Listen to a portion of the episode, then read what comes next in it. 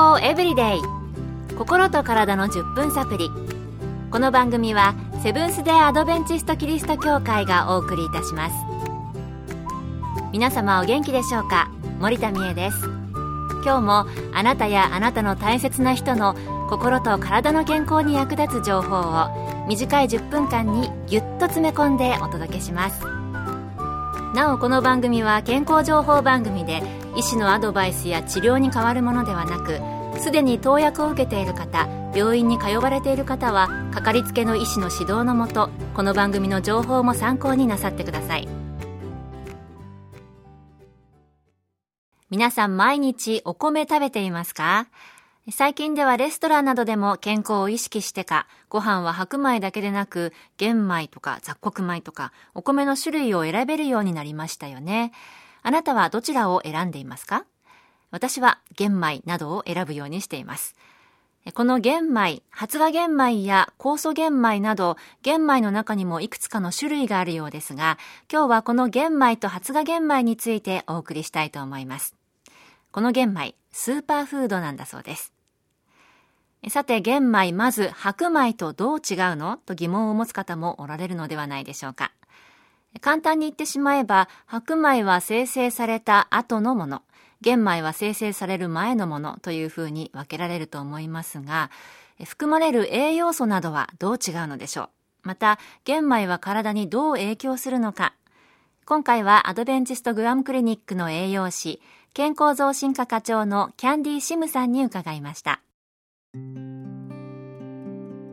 白米に比べて玄米は栄養素が何倍も含まれています。食物繊維が多くビタミンとミネラルも豊富に含まれています。玄米には白米と比べてチアミンが35%多くナイアシンが2倍多く含まれておりビタミン B6 も50%多く。リンは白米の3倍マグネシウムが4倍さらに亜鉛と銅が2倍そしてマンガンが3倍多く含まれます。また玄米には白米にない抗酸化物質が含まれています。さらに玄米は消化器官によくレジスタントスターチという糖尿病になりにくくする成分が多く含まれています。玄米よりも白米を食べる方が糖尿病になるリスクが高いという研究結果があり玄米は2型糖尿病のリスクを11%も減らすことが分かっています。白米を食べる人たちの2型糖尿病になるリスクは食べない人たちよりも17%高く玄米に含まれる食物繊維は悪玉コレステロールの値を下げる働きをします。また玄米にはマグネシウムも含まれ血圧をコントロールしてくれます。徐々に玄米を食べる回数を増やしていくと玄米に含まれる食物繊維により便秘や下痢腹部の膨満などの消化器系の問題を改善することができます。それから玄米にはいろいろな種類があります。例えば日本でもよく食べられる米粒が短めのものだったり長めのものだったりジャスミン米やバスマティ米などがあります。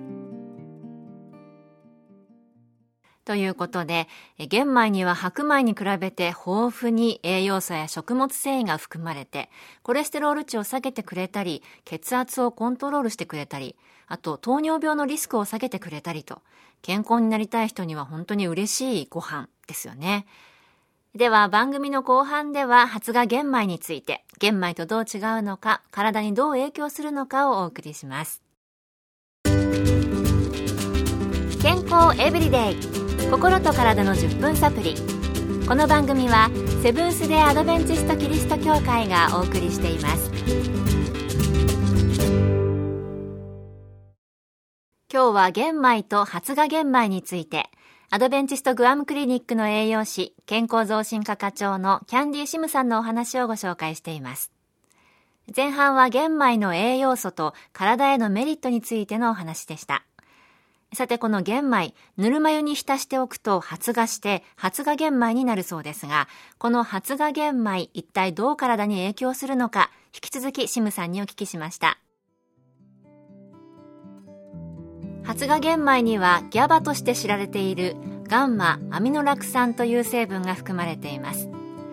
いくつかの研究でこの GABA は脳や脳の神経系の機能に良いということが分かっていますこれはアルツハイマーに関係しているエンドペプチダーゼという体に有害な酵素にも効きます。この GABA は中枢神経の神経伝達物質で体を落ち着かせる作用があります。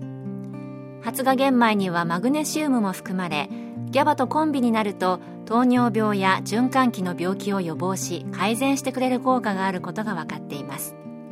また GABA は脳や神経系への過度な刺激を予防してくれることも分かっています。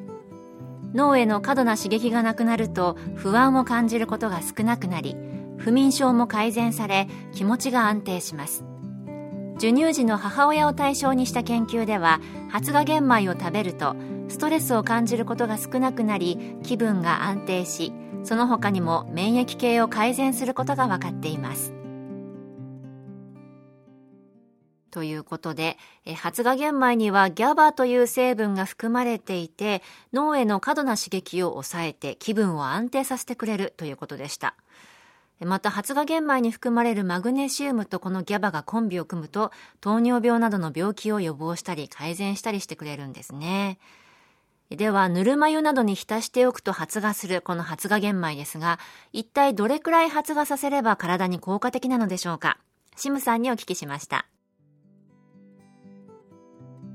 発芽玄米は発芽のレベルによって栄養の度合いが変わってきます。玄米に含まれるマクロ栄養素のタンパク質、脂質、炭水化物は変わらないのですが、ビタミン、ミネラルは増えます。玄米を3時間水に浸すと発芽し始め2011年のフードサイエンステクノロジーという雑誌によると玄米を21時間水に浸し続けると玄米に含まれる GABA が一番高い値に達するそうです発芽玄米は玄米を水につけて3時間くらいで発芽し始め、その後21時間置くと、先ほどお伝えした GABA という成分が一番高い値に達するということでした。